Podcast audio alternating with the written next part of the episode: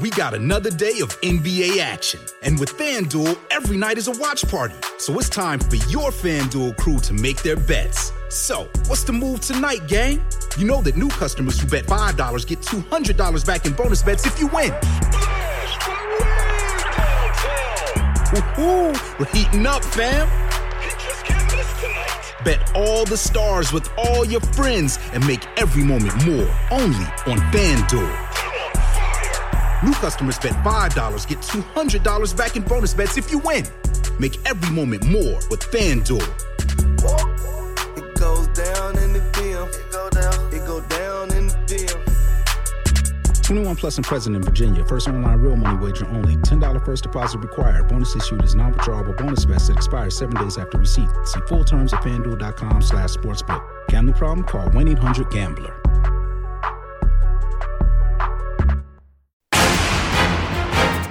¿Qué tal? Muy buenas tardes. El presidente Andrés Manuel López Obrador designó a Berta Alcalde Luján como nueva directora general del ISTE en sustitución de Pedro Centeno.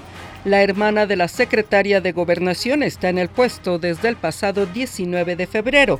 El gobierno federal señaló que Berta Alcalde continuará la transformación del organismo para consolidar la estrategia de nuevas y mejores instalaciones médicas para los 13.8 millones de derechohabientes.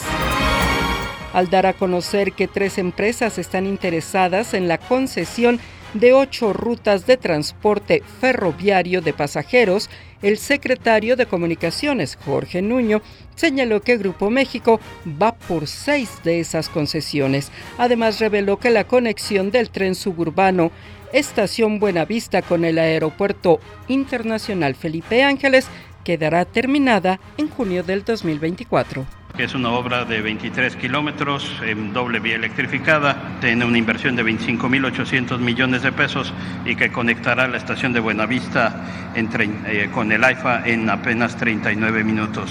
El proyecto tiene un 48% de avance. En el mundo, un activista climático lanzó pintura verde sobre el candidato de la derecha a primer ministro de Portugal, Luis Montenegro, que aseguró después que tiene respeto por las personas que se manifiestan, pero que es más fácil dialogar. Voz Alejandra Martínez Delgado. This episode is brought to you by Progressive Insurance. Most of you listening right now are probably multitasking. Yep, while you're listening to me talk, you're probably also driving, cleaning, exercising, or maybe even grocery shopping. But if you're not in some kind of moving vehicle, there's something else you can be doing right now getting an auto quote from Progressive Insurance. It's easy, and you could save money by doing it right from your phone. Drivers who save by switching to Progressive save nearly $750 on average, and auto customers qualify for an average of seven discounts discounts for having multiple vehicles on your policy, being a homeowner, and more. So, just like your favorite podcast, Progressive will be with you 24 7, 365 days a year, so you're protected no matter what. Multitask right now. Quote your car insurance at progressive.com to join the over 28 million drivers who trust Progressive. Progressive Casualty Insurance Company and affiliates. National average 12 month savings of $744 by new customers surveyed who saved with Progressive between June 2022 and May 2023. Potential savings will vary, discounts not available in all states and situations.